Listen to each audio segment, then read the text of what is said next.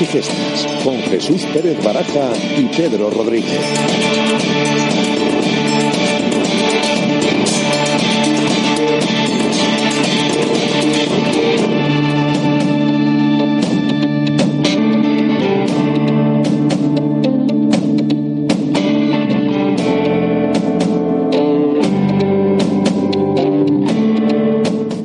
Tal? Buenas tardes. Eh, bienvenidos un jueves más a Goles y Gestas, el programa de la historia del Real Valladolid. Saludo ya a Pedro Rodríguez. ¿Qué tal, Pedro? Buenas tardes. Muy buenas tardes a todos. Bueno, pues hoy tenemos un programa muy gaditano. Vamos a descubrir en unos momentos quién es el personaje de hoy. Pero es jueves 23 de noviembre de 2017. Os acompañamos hasta las 7 y media de la tarde. Goles y Gestas en Radio Marca Valladolid.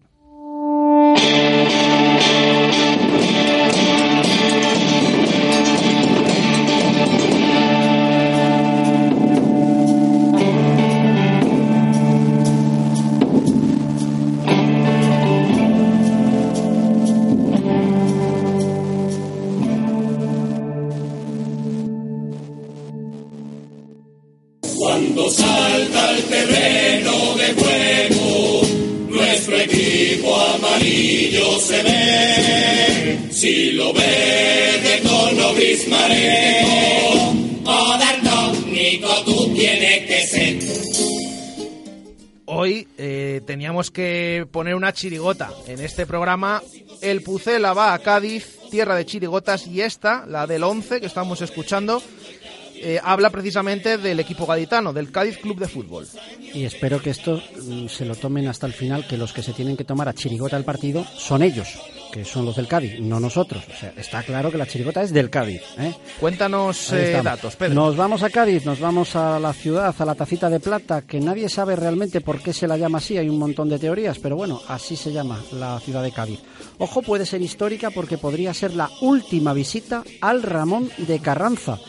Y digo esto porque parece que va muy en serio lo de que la ley de la memoria histórica va a obligar eh, o va a provocar, no sé si obligar, a el nombre del cambio del estadio. Están ahora con una polémica muy grande en Cádiz con, con eso. Un Cádiz que mm, es como esa botella medio llena, que uno lo ve medio lleno y otro lo ve medio vacío. Bueno, pues un Cádiz que en casa pues, te lo puedes tomar como que lo está haciendo mal o como que lo está haciendo muy bien, ¿verdad? Porque puedes decir que solo ha ganado, creo que eh, dos partidos. Dos partidos, sí. Pero sin embargo, yo también os puedo decir que de los siete partidos que ha jugado como local, en cinco de ellos no le han marcado ni un gol. O sea es todo lo es- contrario es- al estilo Luis César, que todo, marcan to- todo, casi todos. sí. todo lo contrario. O sea que, eh, aunque está sacando más puntos fuera que en casa, ojo que tampoco está tan mal, como decía aquel, ¿no? Va a ser la segunda vez que juguemos un 25 de noviembre de 1973 en Cádiz. Ya lo hicimos en el año 73 y perdimos 2-0. Vamos a dejarlo ahí. Eh, decir que Mata, que se ha estancado, bueno, estancado, que está en 12 goles, que ya le ha, ya le ha empatado Caputo. Vamos siempre ahí con el, del, el segundo del Empoli de la segunda italiana. Está con Nos va a quedar Caputo ya para... y un Mata que todavía nunca ha marcado al Cádiz. Ojo a los corners otra vez, como yo dije hace el día del gol olímpico, porque el Valladolid es el equipo que más corners saca, el Cádiz es el tercero, ¿eh? Entonces, ojo ahí. Y decir que el Real Valladolid es el equipo con más efectivo de la liga, es el equipo que necesita menos tiros para marcar un gol, el Cádiz está por ahí por la mitad de la tabla y que toca ganar fuera de casa. El Real Valladolid de los últimos nueve partidos solo ha ganado uno fuera de casa. Vamos a ver qué pasa. Dos equipos muy parejos, mismas victorias, mismos empates, mismas derrotas, mismos goles en contra. Bueno, eh, va a estar muy, muy interesante el partido. ¿Cómo vamos a terminar hoy? Pues mandando un saludo a un ex jugador del Cádiz. Un saludo, un mensaje de ánimo y todo nuestro apoyo al Eduardo Toto Berizzo. Eso es, por supuesto. Aguante Toto, desde aquí, desde Radio Marca Valladolid, esos datos, esas estadísticas, esa previa del Cádiz Club de Fútbol Real Valladolid. Y en nada, tras la publi, volvemos con la historia de hoy. Yo no sé por qué motivo a veces la afición. Síguete,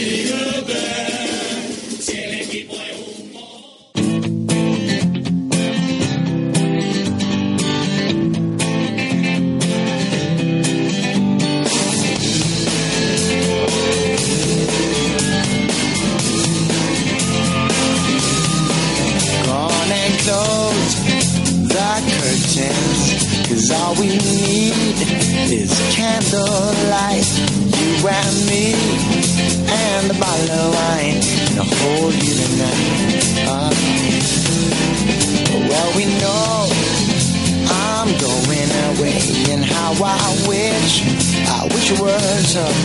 So take this wine and drink with me. Let's delay our misery. Say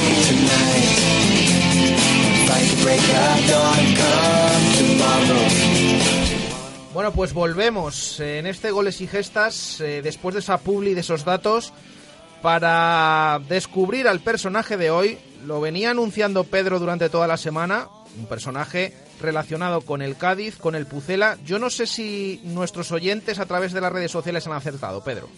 Algunos sí y algunos no.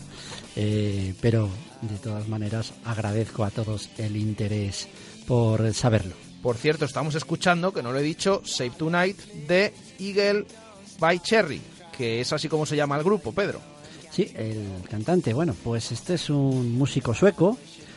Este fue Jesús un gran éxito de su primer álbum y además de que este era hermano de la famosa Nene Cherry, pues es que te diría que casi nunca más se supo de él. Este fue el típico artista que con su primer álbum despunta y del éxito ya luego no se vuelve a saber más.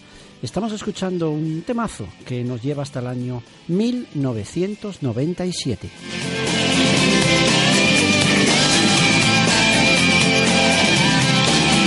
Tomorrow comes to take me away. I wish that I, that I could stay.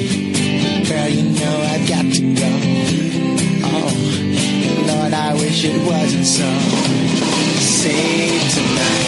En 1997, España, bueno, digamos que vive preocupada pues por saber dónde estaba José Antonio Ortega Lara. Eh, es un país que bueno, lloró, como todo el mundo, la muerte de Diana de Gales y que se tomó también con cierta tristeza pues el abandono y la retirada de uno de sus mejores deportistas de la historia como era Miguel Indurain. En lo que a fútbol se refiere, el Real Madrid arrebató aquel año el título al Atlético de Madrid, que lo había logrado el año anterior. Entre los máximos goleadores de aquel año, pues es el año de Ronaldo, pero el del Barcelona, el primero del Barcelona. Alfonso también en el Betis, Zucker en el Real Madrid o Víctor en el Real Valladolid. Hablando del Real Valladolid, ¿qué pasaba en aquel Real Valladolid de 1997?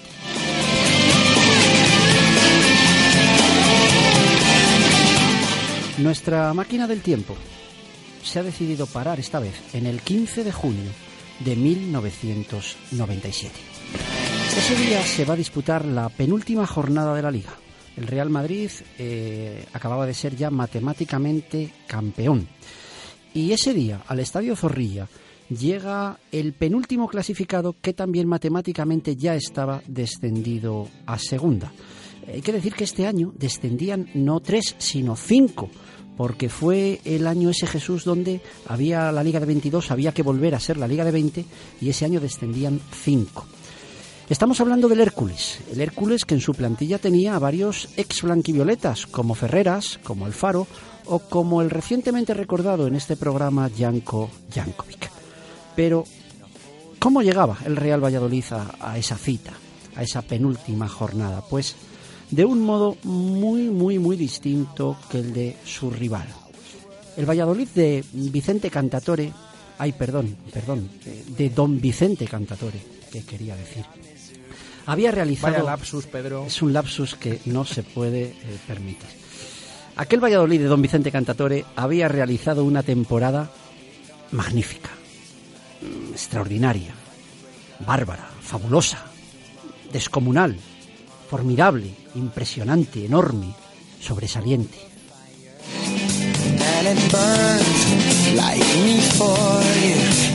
En esa penúltima jornada, el Real Valladolid es séptimo de primera división con 64 puntos y el que era octavo, que era la Real Sociedad, tenía 60. El séptimo puesto daba a final de la liga la última plaza para jugar directamente la UEFA al año siguiente. En aquella temporada las victorias ya valían tres puntos. Entonces, ¿qué quería decir eso? Que si el Real Valladolid aquella tarde ganaba al Hércules, se clasificaría matemáticamente para la UEFA con una jornada de antelación. Podría ser una noche para recordar, como dice la canción. Como ya nos contaba Arturo Alvarado, eh, por entonces en sus crónicas del- para el mundo deportivo, los locales salieron dispuestos a sentenciar el partido cuanto antes, pero no, no acertaban con la portería. Eran muchos los, las ocasiones que empezó a tener el Real Valladolid frente a la, a la puerta del Hércules que se iban increíblemente fuera.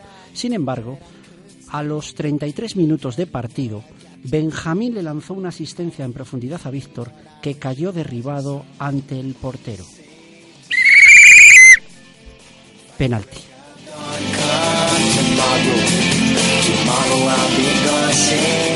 Qué momento, Jesús, qué momento, Jesús. Más de 25.000 espectadores aquella tarde en Zorrilla. Minuto 33 de partido. Balón en el punto de penalti. Se hace el silencio.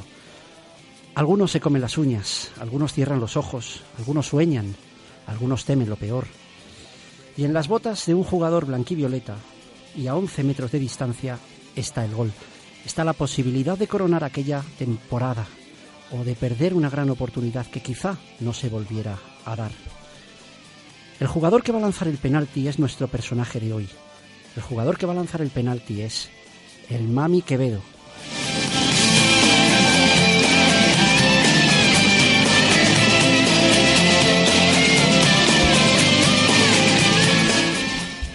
Fuerte, a media altura y a la derecha del portero que adivina por dónde lo lanza, pero no puede impedir el histórico gol. 1-0 y el resto del partido, el Valladolid se dedicó a controlar todo el encuentro y bueno, no tuvo varias ocasiones para, para sentenciar un partido que no las aprovechó. Pero pitido final, fin del partido y la euforia se desborda en el estadio en una noche inolvidable.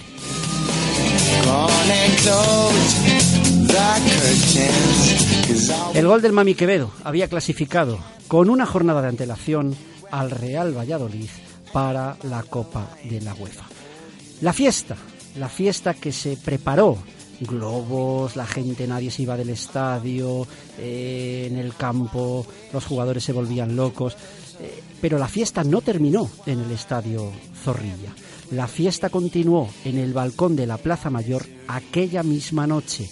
Aquel día no celebrábamos un ascenso, aquel día se celebró la vuelta por tercera vez en su historia del Pucela a Europa.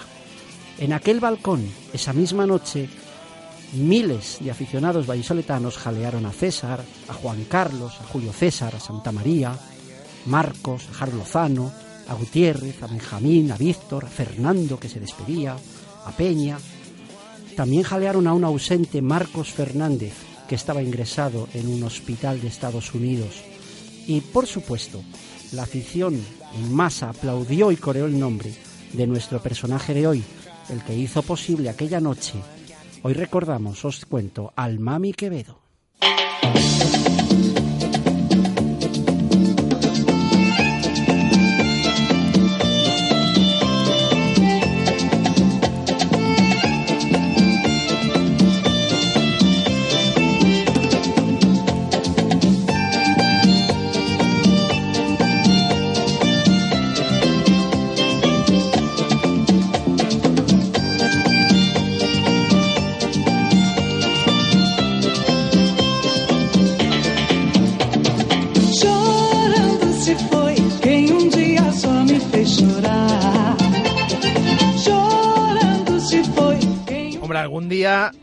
Tenía que sonar en goles y gestas la famosa lambada de Kaoma, Pedro. La lambada de Kaoma que nos transporta a qué? qué? qué te sugiere Jesús? A mí, por ejemplo, esto me sugiere playas, arena. Sí, como el vídeo, todos tenemos en la cabeza el videoclip de, de ese, de este éxito. ¿Y qué puede ser lo más parecido que haya en España a, a todo eso trasladado a España? Pues yo creo que Cádiz, ¿no? Este tema es de 1989 y para empezar a hablaros del Mami Quevedo nos vamos al Cádiz de 1989. Vais perder e encontrar. Lambando estarei ao lembrar que esse amor. José María Quevedo era entonces un chavalín de 20 años que de alguna manera yo creo que parecía que desde niño eh, nació predestinado a ser futbolista. Porque Quevedo se crió en un barrio de Cádiz con un nombre muy muy peculiar, el barrio del balón, en el que su padre regentaba un bar que también se llamaba el bar El Balón. O sea que eh, más predestinado no podía, no podía estar. Desde muy pequeño se le llamaba el mami porque su hermano pequeño no sabía decir bien eh, José María y decía mami. Y así se quedó para siempre. Mm, Bueno, para siempre, para siempre, no, no. Porque en 1989 Quevedo juega en el filial del Cádiz en tercera división y ese año el Cádiz había empezado mal la temporada, había perdido los primeros partidos y su entrenador decide echar mano de los jóvenes prometedores del filial. El entrenador no era ni más ni menos que un personaje del fútbol español al que habéis podido oír hoy en directo marca, como era eh, David Vidal. David Vidal, bueno, si, David Vidal hubiera entrenado al Pucela, tendríamos que pedir a Chus Rodríguez que nos dejara tres o cuatro horas para hacer un goles y gestas de él, porque tiene, tiene tela. Eh, David Vidal, para que me entendáis, hace 28 años, en 1989, era igual que ahora. Entonces a Vidal le dicen que hay dos chicos que están despuntando en el filial. Eh, dos chicos que habían nacido en la misma ciudad, el mismo día, el mismo mes y el mismo año. García y Mami se llamaban, así le dijeron. Entonces cuando David Vidal fue a verlos, les cogió y les dijo, ustedes van a ir con el primer equipo, pero con otro nombre. A García le dijo, dígame más apellidos porque con García usted no triunfa en el mundo del fútbol. Y entonces se quedó con Arteaga. Y al otro le dijo, pero eso de Mami, ¿qué es? Usted con Mami no juega en el Cádiz en primera división. Usted será Quevedo.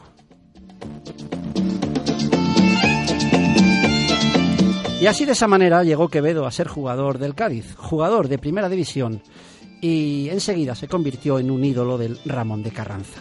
Quevedo jugó cuatro años en primera división con el Cádiz.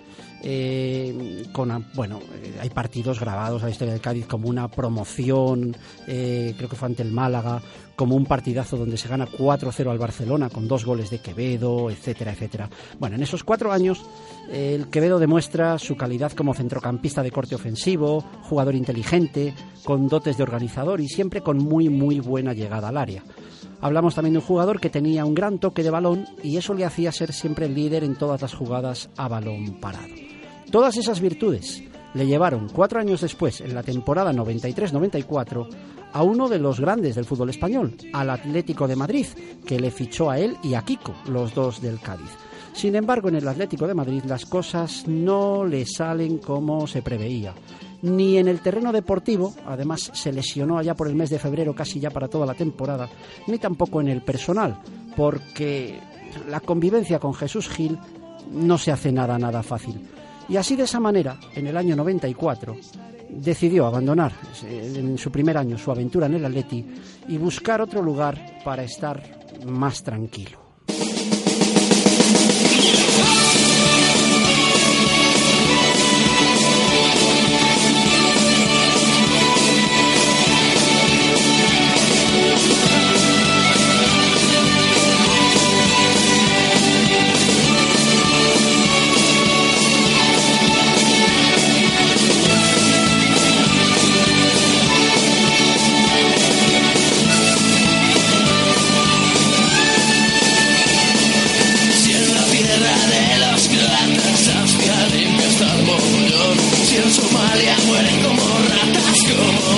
Televisión. Si en España el aumento del paro Ya va por el tercer millón Y si el campo se va a la mierda Y el poder vuelve a corrupción.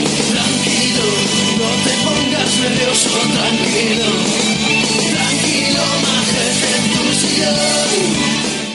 Esta también nos suena, Pedro. Celtas cortos, tranquilo majete.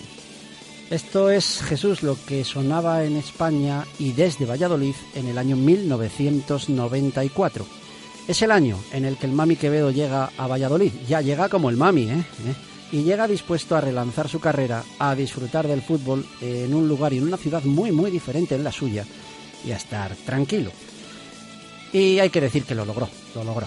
El Mami Quevedo jugó cuatro años en Valladolid a un gran nivel.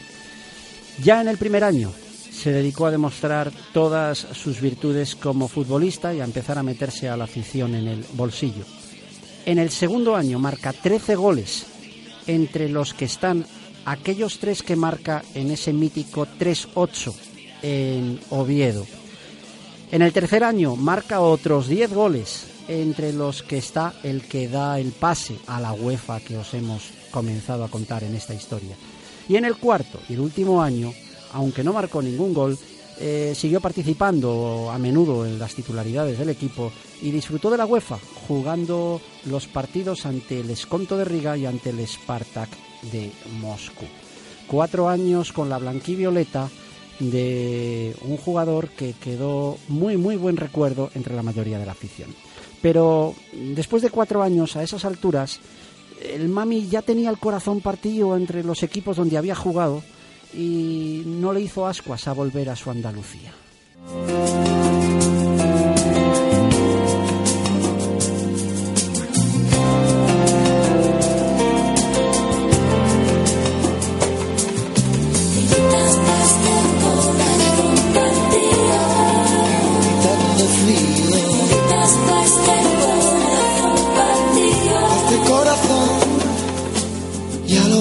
Ves que no hay dos simples, que la vida va y viene y que no se detiene, qué sé yo.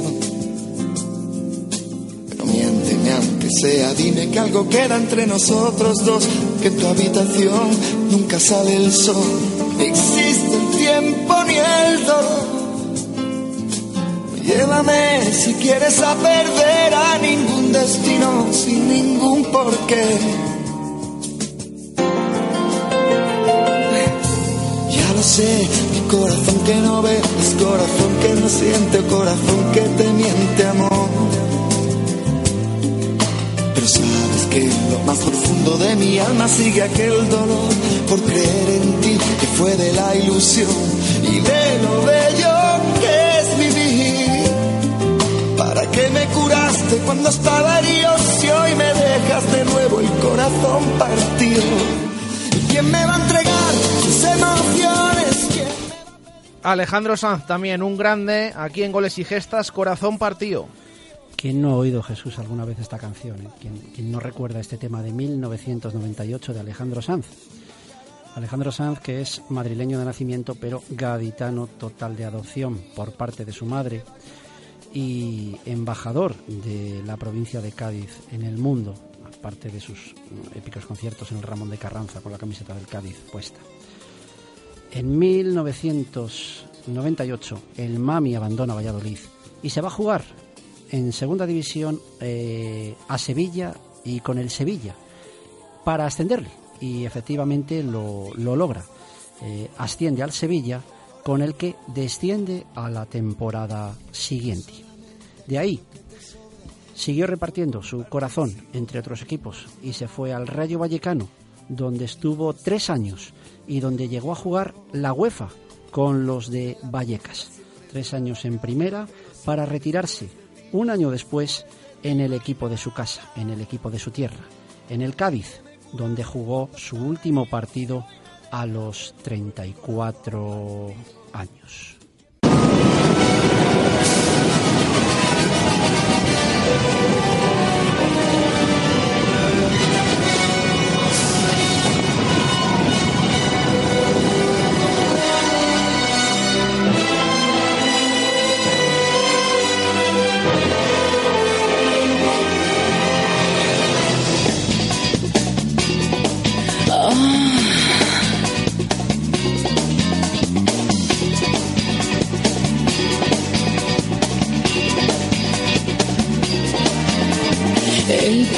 Protector no debes dudar. Si has de escoger con el ganar. Que nadie se asuste, ¿eh? Que nadie se asuste por ese inicio de la canción. Estamos escuchando a Rosa, a Rosa de España, la banda sonora de Torrente el Protector, la tercera película de la saga Torrente, que ahora nos va a explicar Pedro por qué está sonando. Decir que habíamos quedado que ya se había retirado el Mami Quevedo de la práctica del fútbol y a partir de ahí luego pues se le ha visto en algunos sitios curiosos. Por ejemplo, en China se le ha visto como asistente de Goyo Manzano, en el Beijing, o como se pronuncie, el, equipo este. Y también se le ha visto en el cine, pero no se le ha visto en el cine como a vosotros, en la butaca, no, no, se le ha visto en la pantalla. Porque la última actuación del Mami Quevedo fue precisamente en Torrente 3. El especialista en la saga Torrente en Radio Marca Valladolid es Jesús Pérez Baraja, mm, que creo que se las ha visto todas. Entonces, ¿recuerdas, Jesús, una escena de Torrente 3, que es una escena donde bajan de un avión, está Fernando Torres? ¿Cómo, cómo es un poco esa escena? Sí, además tengo que decir que precisamente la tercera película de Torrente, no sé si es la que menos me gusta a mí, posiblemente, la que menos me hace gracia, eh, pero sí, es eh, recuerdo que es con una granada, Baja- ¿no? Que, que despeja. Baja una así. chica, que no sé si es una rusa o no sé qué, que tiene unos guardaespaldas, entonces hay una granada. Sí, y, la y Fernando Torres la despeja y eh, empieza a dar toques con la, grada, con la granada y la manda lejos y entonces todos aplauden ahí. Sí. Y hay una serie de guardaespaldas que están protegiendo a la chica, que están enfrentándose a, a Torrente, ¿verdad? sí. Pues uno de aquellos guardaespaldas es el Mami Quevedo. Anda. La vieja escuela en la calle Zuley. Ah, ¿Qué personaje, Jesús? ¿Qué, qué personaje? ¿Qué personaje? Un personaje que me dio un gol, que nos dejó una noche para el recuerdo, que vino Valladolid a estar tranquilo y que con la blanquivioleta jugó en Letonia y en Moscú, que el próximo sábado quizás tenga el corazón partido. Y, mm, y es que aquí no lo olvidamos. Hoy hemos recordado en Radio Marca Valladolid al Mami Quevedo.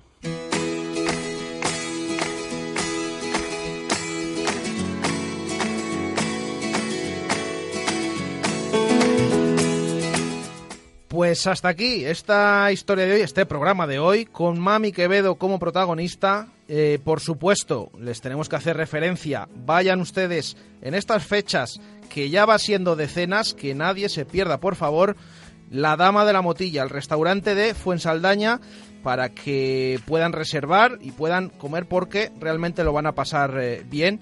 Y como decimos, Pedro, hoy programa especial para Mami Quevedo que también había que recordar. Sí, claro. Vamos a ver qué, qué pasa en Cádiz este, este sábado. Ha sido un programa muy, muy gaditano, desde el principio hasta el final. Y vamos a ver si el fin de semana lo, lo coronamos. Y la próxima semana, en breve, aquí estamos con otra historia y con otro personaje. Gracias, Pedro. A vosotros.